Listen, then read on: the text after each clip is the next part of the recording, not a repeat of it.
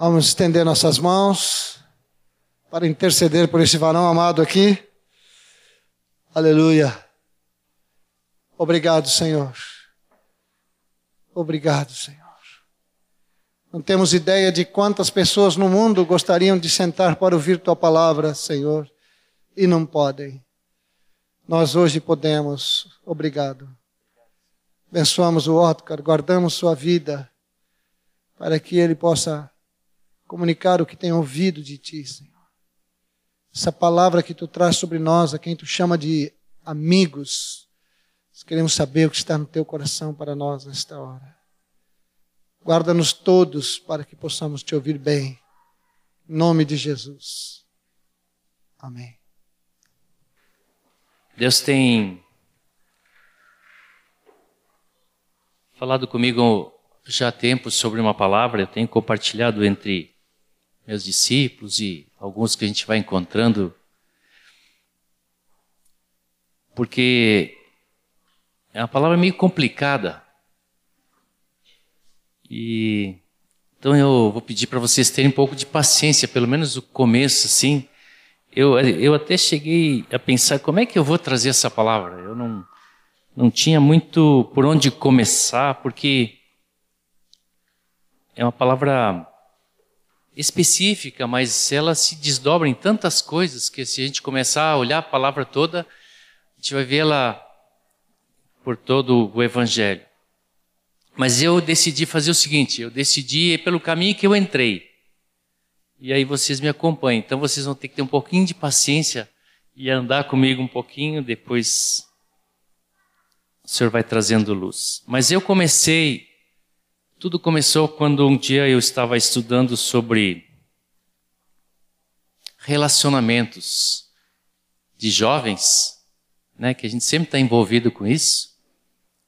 E eu fui pegando a palavra e. E o, te, e o primeiro texto que eu peguei foi aquele de Tito. Se quiserem abrir, pode abrir, mas eu vou ler aqui. Tito 2,6, que fala sobre os moços, que diz assim: Quanto aos moços, de igual modo, exorta-os para que em todas as coisas sejam criteriosos. Aí eu fiquei pensando, bem, mas que critério é esse?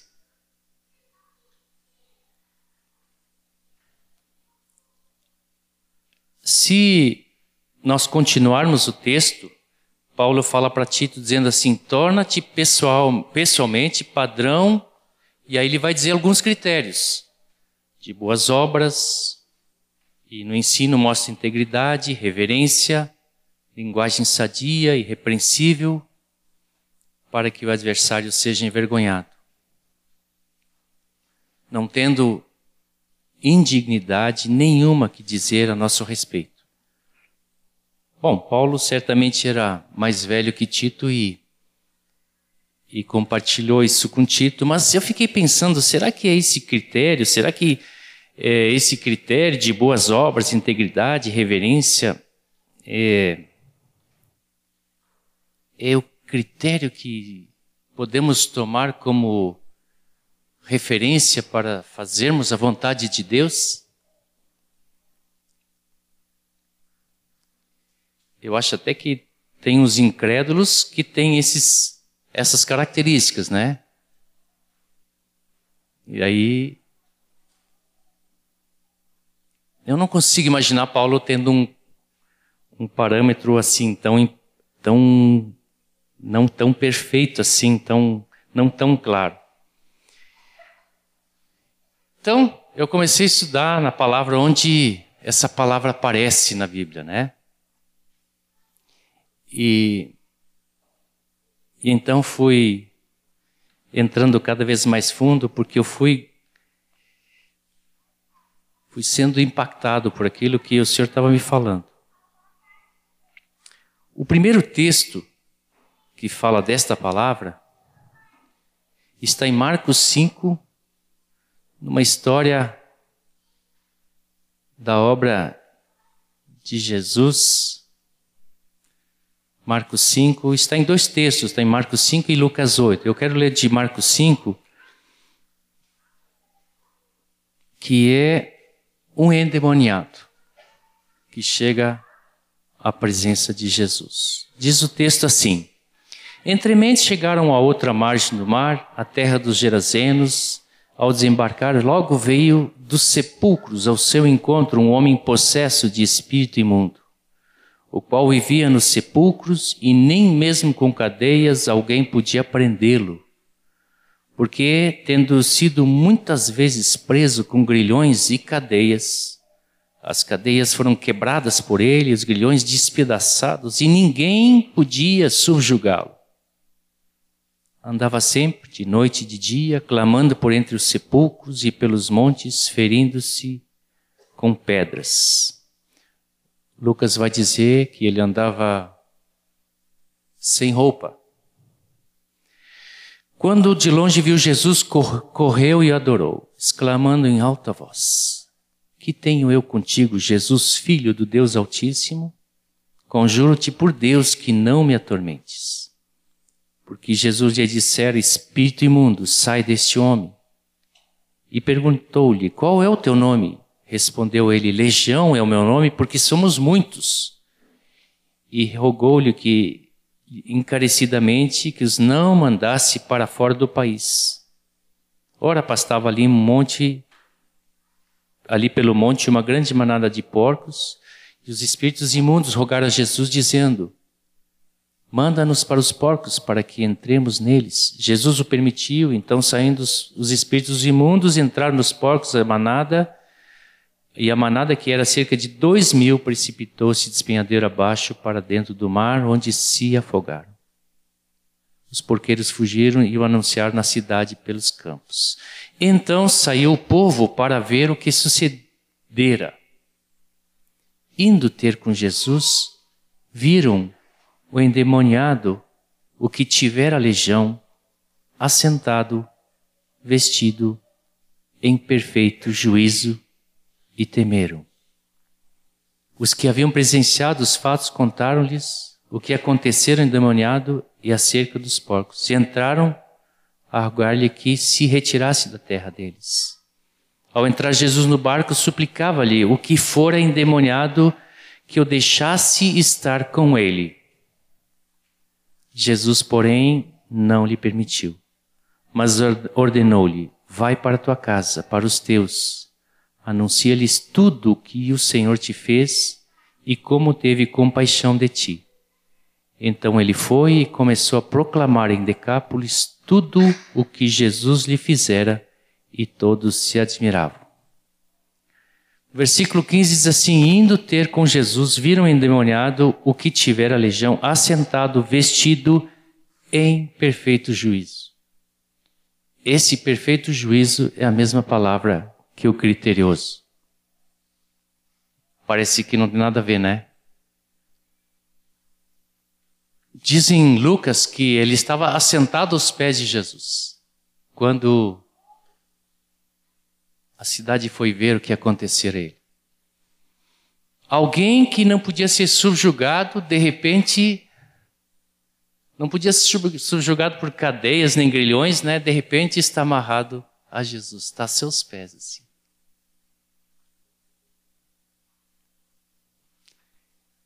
E ele ainda pede que de seguir Jesus. Se fosse eu, Ricardo, eu acho que ia deixar ele seguir. Pensou que testemunho que esse homem não tem? Né? Sei, talvez Jesus não ia deixar porque ia me achar muito grandão assim, daí não ia fazer bem, né? Mas Jesus sabia que o Senhor receberia glória se esse homem fosse aos seus e declarasse toda a misericórdia que Deus teve com esse homem. E Lucas diz mais outra coisa, diz assim: conta de como Deus te salvou. E ele foi perfeito juízo leva à obediência a Deus. Então, o que, que significa esse critério, esse perfeito juízo. Essa palavra no original, eu, eu, eu, por isso que eu peço um pouco de paciência, eu não vou dizer nada, porque eu não, não quero que vocês se fixem nisso. Mas essa palavra tem, é formada por duas coisas. Uma, que é discernir, é reconhecer. E a outra é salvo, curado. É discernir com uma mente curada, é reconhecer essa transformação. Eu ela dá uma ideia assim, ó, de refletir. Na nossa mente a gente reflete, né? Só que refletir, ele tem um sentido assim, é o reflexo de alguma coisa. Em alemão até tem uma palavra que, que a gente não, não usa em português porque ela dá uma má, uma má compreensão. Mas em alemão diz assim, iluminado. Né? É, existe alguma coisa de fora que traz luz na mente, clareza, traz revelação. Isso vem de fora, isso não não vem da própria mente. Não é, uma, não é um esforço mental. Assim como o critério, o criterioso reflete um critério, o juízo que fazemos de uma coisa, ela, ele reflete um, um julgamento, um, um, uma justiça que entendemos como justo. Uma mente curada, ela reflete a submissão a Deus. A mente faz parte da alma. E o espírito não habita na alma, ele habita em nosso espírito. Mas essa mente curada, como Deus a criou, como Deus criou a alma do homem, ela é para receber esta luz do Espírito, essa direção do Espírito, essa revelação do Espírito, para que a nossa mente pense curada, salva, não uma mente confusa e uma mente obstinada ou, ou de outra forma, que a nossa mente é, pode ser. A mente curada, ela reflete a vida do espírito. É, é por isso que a gente faz essa essa cura da alma, né? Que nós conhecemos como cura da alma. Porque é preciso ordenar as coisas da nossa mente para que o Espírito possa operar a sua salvação. Pedro fala, né, da salvação da alma.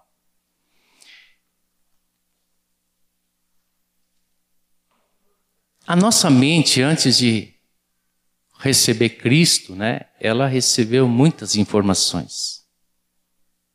Muitas coisas direcionam nossa mente e nós pensamos por através dessas informações que recebemos.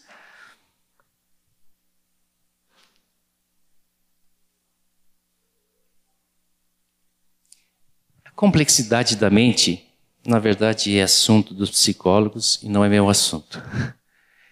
E entender a mente pela mente é,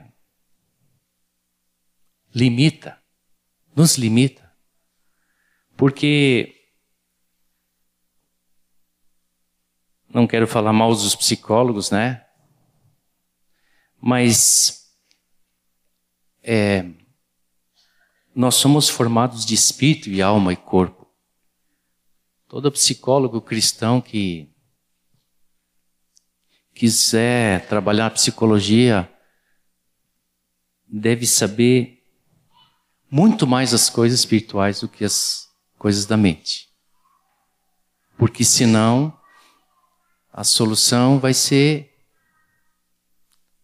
humana.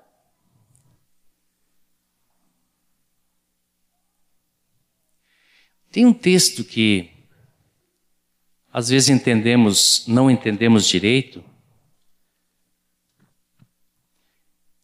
que está em 1 Coríntios.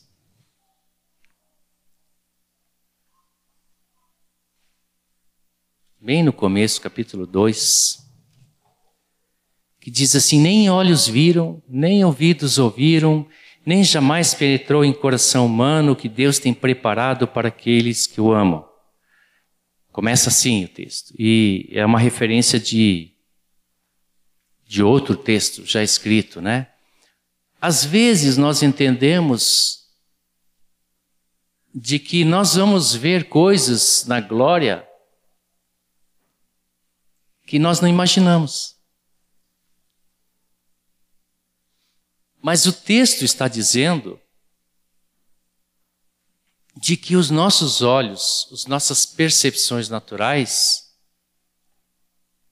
que dão a informação para nossa mente, eles não são capazes de conhecer as coisas do Espírito.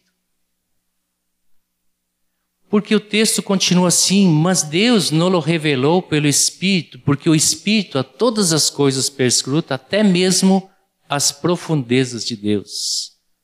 E aqui está no passado, Deus não revelou, já revelou para nós. Nós que temos seu Espírito, nós temos essa revelação, temos acesso a essa revelação. Porque qual dos homens sabe as coisas dos homens, senão o seu próprio Espírito que nele está? Assim também as coisas de Deus, ninguém as conhece senão o Espírito de Deus. É impossível a nossa mente perceber as coisas de Deus se não for pelo Espírito. Ora, nós não temos recebido o Espírito de, do mundo, e sim o Espírito que vem de Deus, para que conheçamos o que por Deus nos foi dado gratuitamente. Disso também falamos, não em palavras ensinadas pela sabedoria humana, mas ensinadas pelo Espírito, conferindo coisas espirituais com espirituais. Ora, o homem natural não aceita as coisas do Espírito de Deus, porque lhes são loucura e não pode entendê-las. A nossa a mente natural não pode entender as coisas de Deus. É loucura. É loucura para o homem natural nós ungirmos um doente e declarar sua cura. É loucura, não é médico. É loucura. Pois quem conheceu a mente do Senhor? Que o possa instruir. Não parte de nós a decidir as coisas de Deus. Nós, porém, temos a mente de Cristo. Nós temos não Deus não dá uma mente assim, né? Tira a nossa e nós esquecemos tudo, dá um branco e começamos a pensar. Mas Deus nos deu a mente dele para que possamos pensar como Deus pensa. Possamos andar no Espírito como o Espírito nos conduz. Ah, a nova versão inter, internacional tem é bem interessante. Ele diz assim: olho nenhum viu, ouvido nenhum ouviu, mente nenhuma imaginou. É a tradução do da NVI. O que Deus preparou para aqueles que o amam.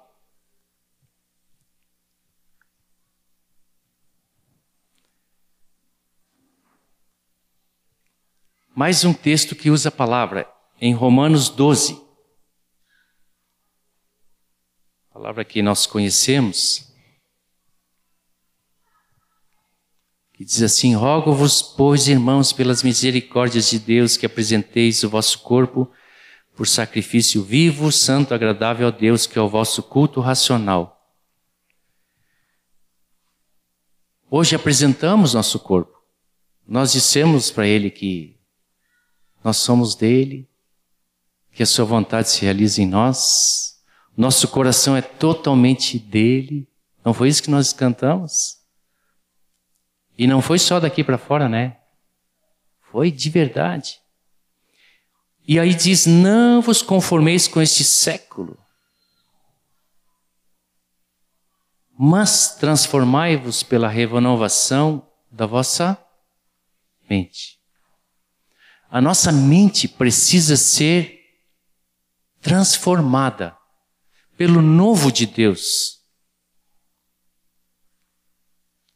Por quê? Para que possamos experimentar qual seja a boa, agradável e perfeita vontade de Deus. Porque se nós olhamos a vontade de Deus, pelo natural, ela é loucura para nós. Mas quando temos a mente de Cristo, nós desejamos fazer o que Deus quer que façamos. Agora há uma transformação a ser feita. Como se faz essa transformação?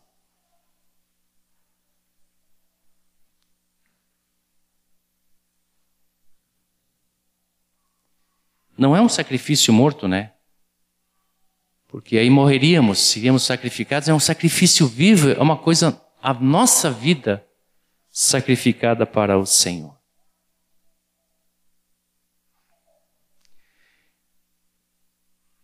Eu gosto de pensar assim que o que morre é a nossa vontade nesse sacrifício, não é?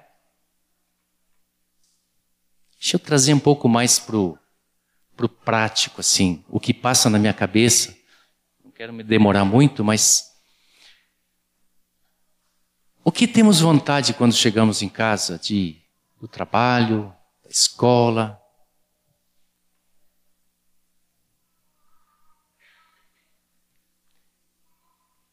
Temos muitas vontades. Dormir, vontade de sentar na poltrona e olhar televisão. Temos vontade de entrar nos sites de relacionamento, né? Tomar um banho, tomar um mate. Alguns gostam de passear para comprar coisa, para comer alguma coisa. Será que Deus se agrada de tudo o que fazemos?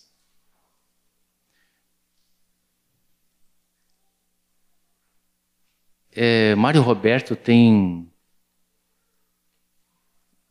tem compartilhado uma palavra sobre a obra de Jesus em Marcos, né? E ele mostra como Jesus não descansa, sai de um lugar já vai para outro, vai e rema, dá, como é que é aquele negócio? Então ele rema, vai para lá, cura, o, né? Expulsa o demônio, cura o enfermo e volta e vai e vai para vai orar e volta com os discípulos, ensina e vai. Parece que quando tu lê Marcos, tu, tu, falta ar. Não é assim? Porque a vida de Cristo, ela é abundante. Aqui diz que não é conforme esse século, mas por uma mente renovada.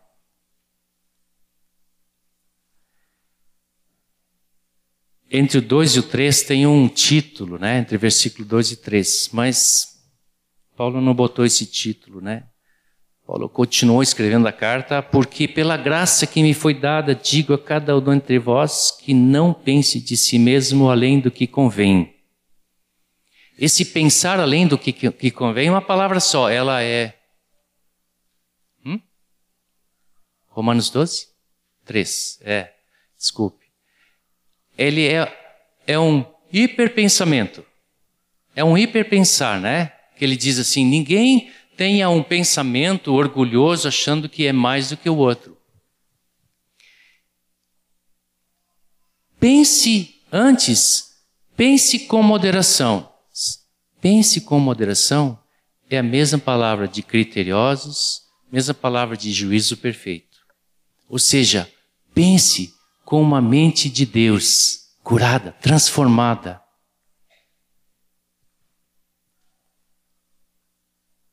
E ele faz esse contraste só porque depois ele vai falar porque Deus repartiu a cada um os dons. Por isso que não é para dizer assim, não, meu dom é tão pequenininho, então ah, meu dom não é tão importante, ou o meu é muito mais importante. Não, Deus distribuiu esse, esse dom a cada um de nós, cada um o seu dom, os seus dons, para a glória dele. Então não, nós temos que pensar o que Deus quer de nós, para agradá-lo. Se formos fiéis no pouco, é o que interessa para o Senhor para não ter forma no mundo, é preciso pensar pelo Espírito. É preciso pensar nas coisas lá do alto. Tem que renovar a mente. As informações que essa nova mente agora precisa, precisa ser maior do que as informações que nós recebemos do mundo. Quando ligamos uma televisão, nada contra, né? Mas nós recebemos tanta informação que nós deveríamos receber mais informação das coisas do alto do que as que nós estamos recebendo. Porque senão a nossa mente vai novamente pensar as coisas aqui da terra. Ela precisa ser transformada. Onde está Onde estão esses recursos? Nós precisa, precisamos sufocar as coisas do passado com o novo. Jesus se ofereceu como sacrifício, porque ele tinha vontade. Ele disse: Não seja feita a minha vontade. Não foi isso? Ele tinha vontade. Claro, ele foi feito homem semelhante a nós e passou por tudo isso. E nós temos vontade.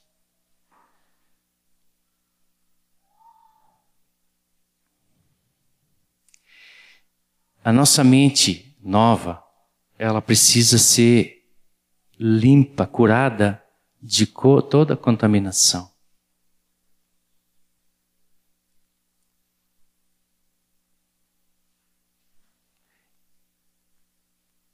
Quando somos submetidos a tanta informação,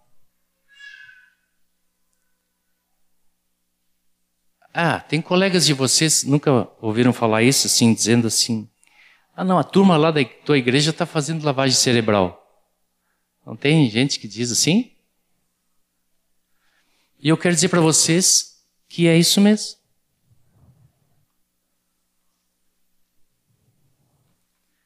é que o mundo bota tanta sujeira que nós precisamos lavar esse cérebro. é.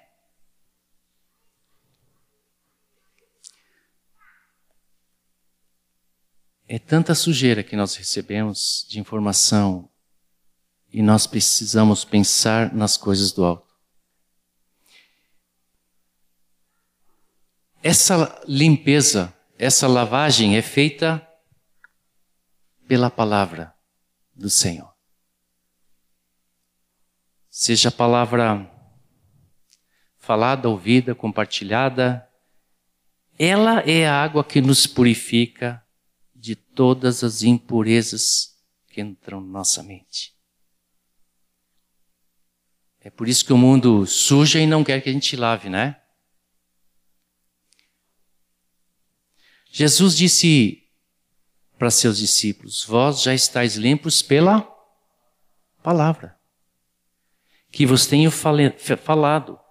Permanecei nessa palavra. Quando Jesus ora para o Pai, ele diz assim: santifica-os na verdade. Para purificar, nos purificar, nos santificar. Qual é a, qual é a verdade? a tua palavra é verdade. Aleluia.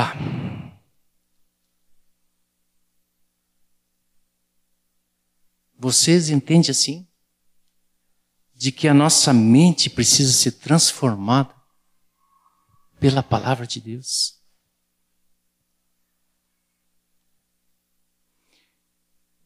Porque aqui tem uma coisa importante. é que nós realmente, quando nos afastamos da palavra e começamos a nos envolver e ouvir com colegas de trabalho que dizem tanta bobagem, tanta imundície, nossa mente começa a pensar assim. Mas quando nós nos enchemos da palavra, eu posso falar do Moacir aqui, mas o Moacir é assim, ó. Ele toma chimarrão com a, a Bíblia aberta. Ele, ele não tira um cochilo com a Bíblia aberta porque ele daí não tira o cochilo, né? Ele prefere ficar com a Bíblia aberta lendo do que tirar um cochilo. Ele, ele, o, o, Moacir é um, é um, eu ia dizer um viciado, mas não é viciado. Ele é um apaixonado pela palavra. Acho que fica melhor a palavra assim, né? Eu gosto de ver ele assim. Nos nossos retiros, é, quem mais consome Bíblia é o Moacir. Vocês, eu vou, eu vou dar um, uma tarefa para vocês. Em julho desse ano, vocês olhem se ele ainda tem essa Bíblia ali.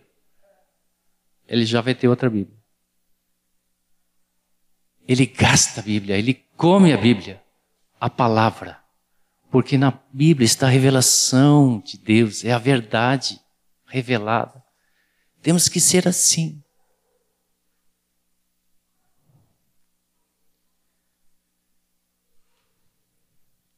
Aquele texto que diz assim: Deus não nos tem dado espírito de covardia, que está lá em, em 2 Timóteo 7, mas de poder, amor e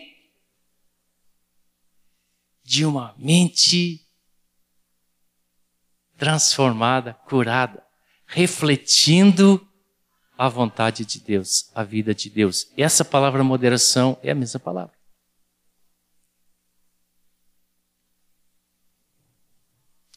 Moderação não é assim, não é nem frio nem quente, é no meio. Isso não é moderação, porque os, Jesus já diz que os mornos nada, né?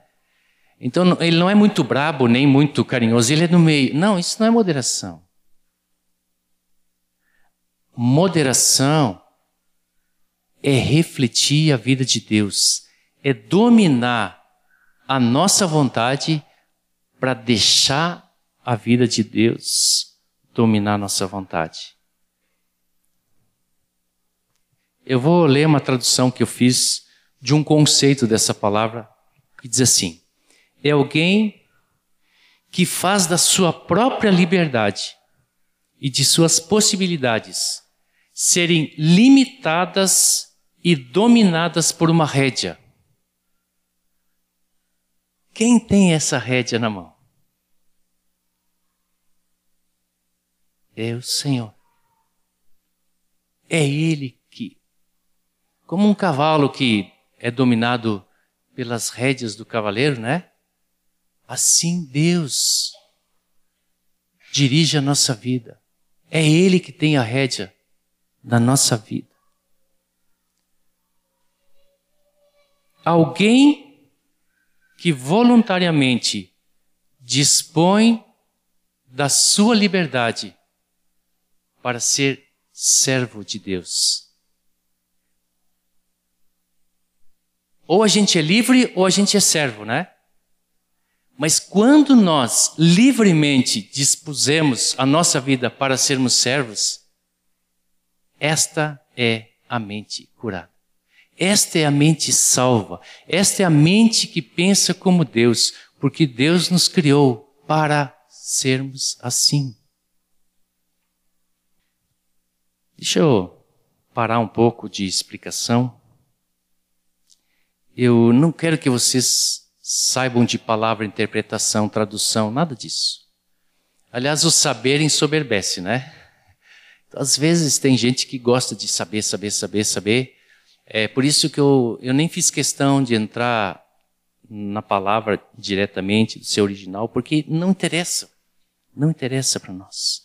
Jesus um dia exclamou, eu sempre gosto de, de lembrar isso, ele exclamou assim, eu, eu imagino ele ah, tentando falar tanta coisa para aqueles fariseus, para aqueles é, incrédulos, né? E ele disse uma hora, ele exclamou: Graças ao Pai, que tu ocultaste essas coisas dos sábios e os revelaste aos pequeninos.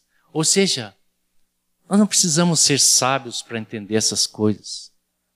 Nós precisamos dispor a nossa vida, a nossa vontade ao Senhor, para que Ele governe. Daí Ele vai fazer. Não precisamos saber de tudo isso, mas é importante que nós tenhamos uma disposição do nosso pensar, do nosso viver, do nosso andar, da nossa vontade para o Senhor. Gosto do Salmo 1, todos vocês conhecem, né? Salmo 1 é uma expressão tão clara assim daquele que ama o Senhor. Davi diz assim: Bem-aventurado o homem que não anda no conselho dos ímpios. Não é no conselho ruim dos ímpios, porque o conselho ruim dos ímpios ninguém dá ouvidos, né? Nem os ímpios não. Mas, mas quanta gente ouve assim, não, você merece ser feliz, né? Conselho ímpio, é, nem sempre sabe de que está falando, né?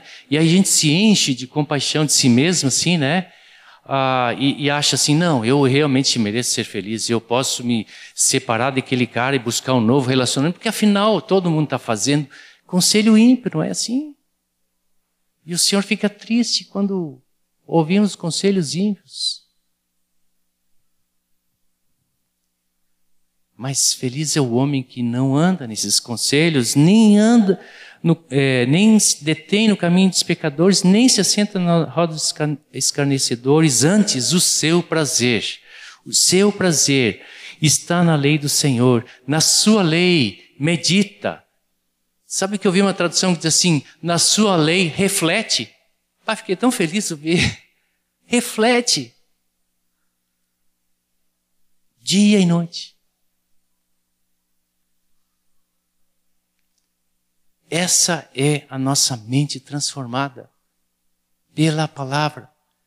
O Senhor vai nos dar prazer de conhecer a verdade que só nos foi revelado a nós que temos o seu Espírito. Ninguém mais tem acesso à verdade de Deus.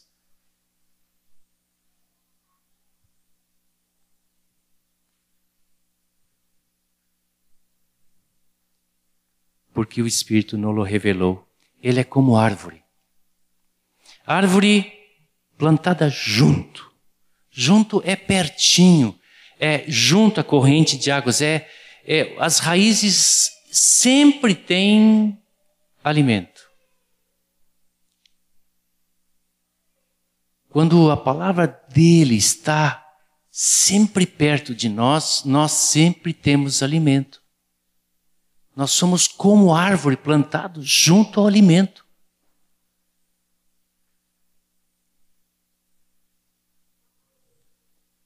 A corrente de águas é a vida de Deus que flui. É junto, não é só a Bíblia debaixo do braço, né? Mas é junto, onde a vida de Deus se manifesta. Quando alguém tem pecado, ele não começa a se afastar? Ele não quer ficar junto?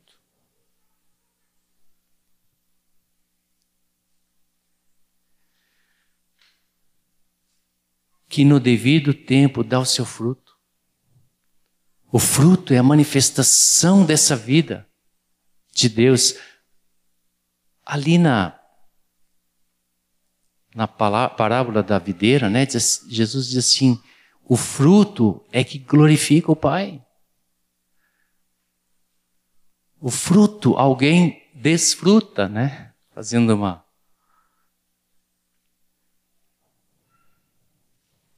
E cuja folhagem não murcha. Por que, que não murcha? Porque está perto da corrente de água não depende de uma chuva, não depende de um dia estar no retiro. Ele está sempre perto. Não é quando vem uma chuva que alguém traz uma palavra, né? Não. Ele sempre está perto. Ele está plantado junto à corrente de águas.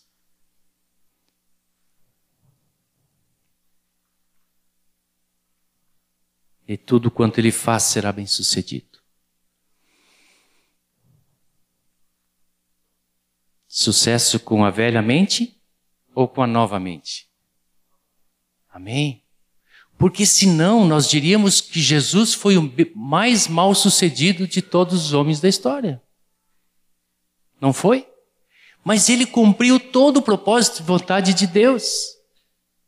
Ainda que tenha sido perseguido, maltratado, traído, açoitado e ainda morto.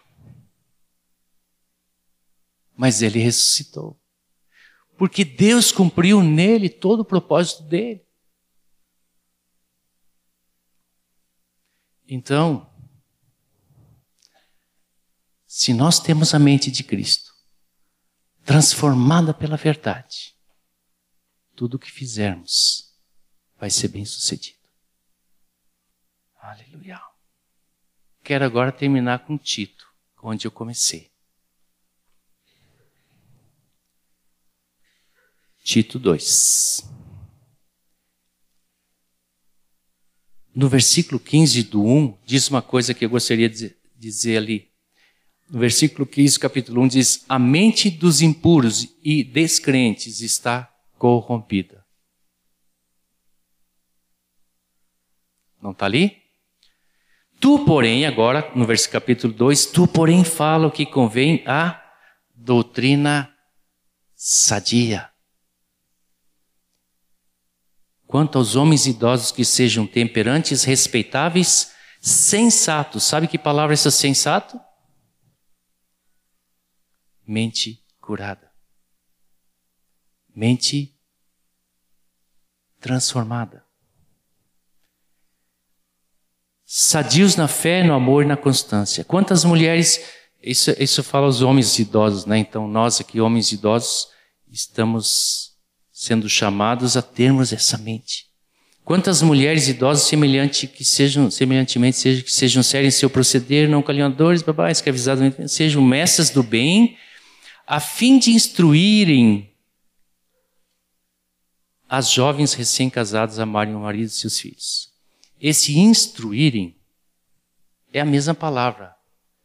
É levar à sensatez, a levar as mais jovens a ver o propósito de Deus, ter esse pensamento rendido ao Senhor. Agora, para levar essas, esse, as mulheres que estão recém-casadas, ele está dando uma, uma separada na classe de pessoas aqui. Essas mulheres idosas precisavam ter a mente transformada, salva, curada, para poderem passar isso às mais jovens. Então, ele está pedindo isso dos velhos, está pedindo isso das velhas, das idosas também, né? E está pedindo das recém-casadas. Olha como como o apóstolo fala as recém-casadas amarem ao marido e a seus filhos e serem sensatas. Sensatas é ter esta mente. Ter a mente de Cristo faz as jovens casadas amarem ao marido e a seus filhos. Parece que isso não está muito em moda assim, né? Mas precisamos ser transformados, a nossa mente precisa ser transformada. Quanto aos moços, de igual modo, exortos para que em todas as coisas sejam criteriosos, a mesma palavra. Agora, versículo 11.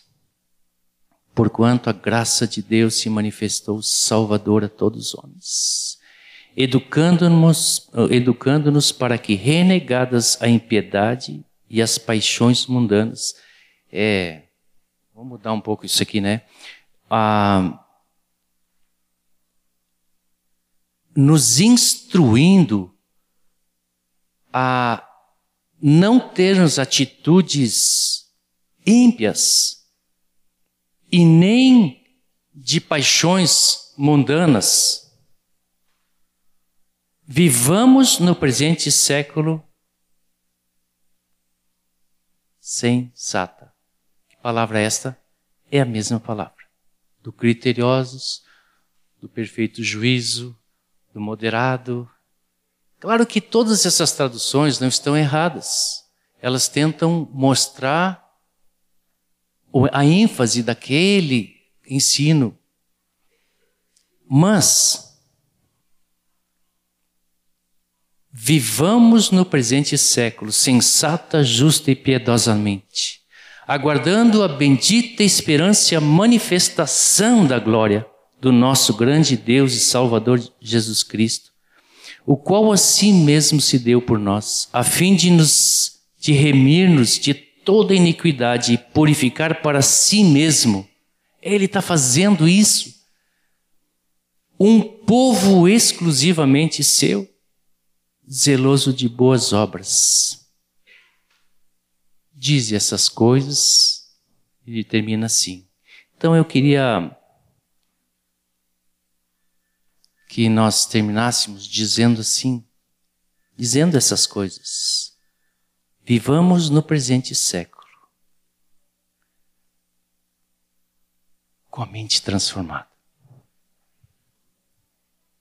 Vira para o seu, que está do seu lado ali, diz assim: vivamos no presente século com a vida transformada, com a mente transformada.